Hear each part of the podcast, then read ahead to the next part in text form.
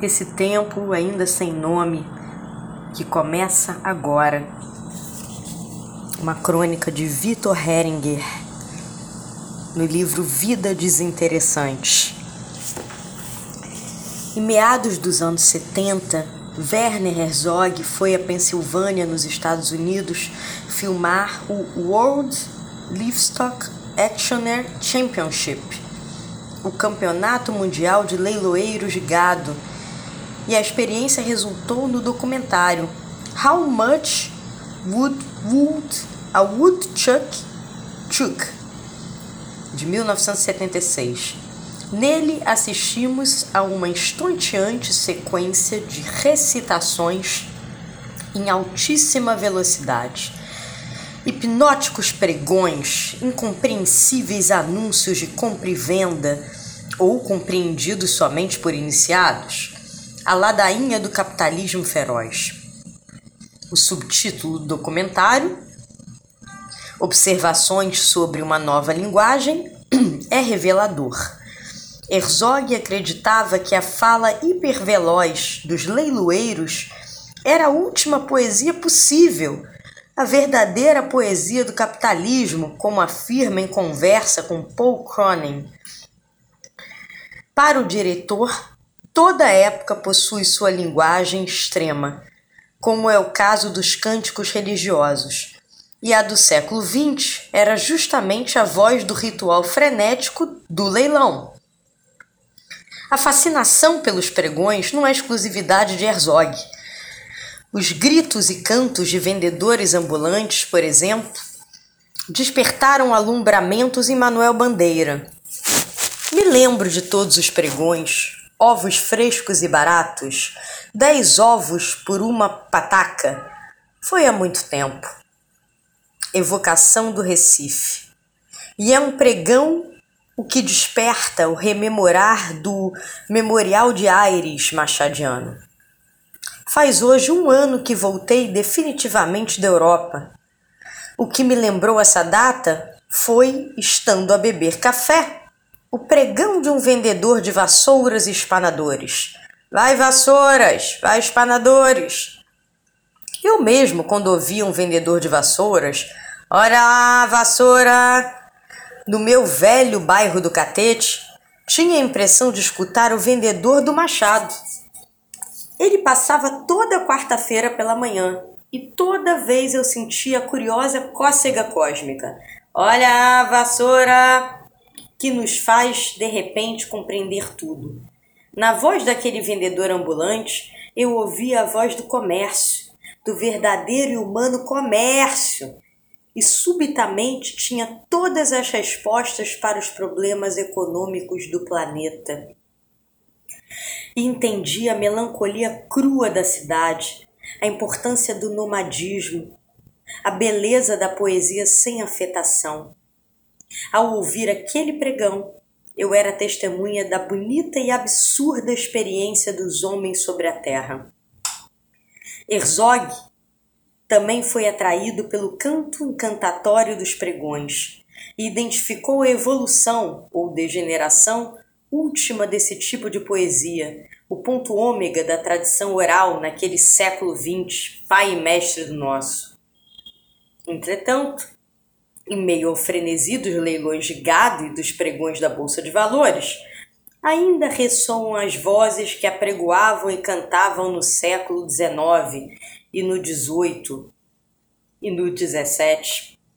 É isto que o anacrônico vendedor de vassouras do catete tem a nos ensinar. Nada se perde completamente. Tudo que hiberna uma hora acorda as tradições se realimentam. Há permanência até nos pregões, por que não haveria na arte? Um soneto jamais abolirá um ideograma concretista. O cinema depende do romance. Nada cancela nada. As formas todas podem e devem dialogar entre si.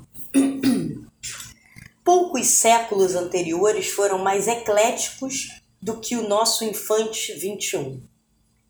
Romancistas fazem HQ, poetas fazem vídeo, desenhistas fazem poesia, um muito promissor etc. desponta no horizonte. O artista total parece renascer após sua morte prematura no Renascimento e breve despertar na mítica era das vanguardas. E por sua vez, o tempo deste novo artista não tem uma só linguagem extrema que o defina. Ele é definido justamente pela babel de linguagens, todas extremas, todas significativas. Como já escrevi aqui, Herzog acreditava que a última poesia possível do século XX era o delírio vocal dos leiloeiros. A poesia possível do século XXI, por sua vez, é aquela mais todas as outras. O nosso é o tempo em que possibilidade encontra possibilidade.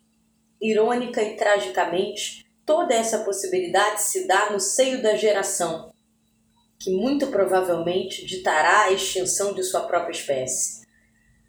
Há um ensaio de Otávio Paz intitulado a nova analogia, poesia e tecnologia, no qual o poeta mexicano tenta vislumbrar este tempo, ainda sem nome, que começa agora e a arte que o acompanhará. O texto, escrito décadas antes da popularização do computador e da internet, em 67, saúda o computer e admite o que, ainda hoje, muitos teimam em negar os avanços técnicos transformam não só os meios de transmissão da arte, mas também o modo como a produzimos. Praticamente todos os dias, nós nos deparamos com uma novidade capaz de revolucionar a criação e a fruição de poemas, romances, peças visuais, performances, etc. Essas novidades, no entanto, nem sempre vêm do Vale do Silício ou da comunicação high-tech. Às vezes, parte da boca de um vendedor perdido na cronologia que perambula pelas ruas de uma cidade tropical oferecendo vassouras. Às vezes, o avanço está lá atrás. É isso o que o nosso tempo deve aprender, não só no âmbito da arte, sob pena de aniquilação. Utilizar e ressignificar técnicas múltiplas não necessariamente quer dizer aceitação cega do mito do progresso que certamente nos levará à catástrofe. Ao contrário do que afirmam luditas e tradicionalistas de uma nota só, o nosso não é o tempo do vale tudo, este quase sempre relacionado a uma suposta dissolução estética, mas também ética, que nos impediria de enxergar o rumo. Esse resmungo não passa de saudade de uma vanguarda a ser seguida e desejo de que surja do nada um salvador da espécie. Não é que não saibamos para onde ir. Em termos planetários, aliás, temos pouquíssimas saídas, mas muitas, muitas maneiras de apontá-las. O que significa o seguinte: não há vanguarda, não há líder nem messias em campo nenhum da experiência humana atual. É necessário, ainda outra vez, escutar a bruta e oca poesia dos leilões de gado para descobrir como não ser gado. Só assim seremos capazes de dar, enfim, um nome ao nosso tempo. 8 de fevereiro de 2014.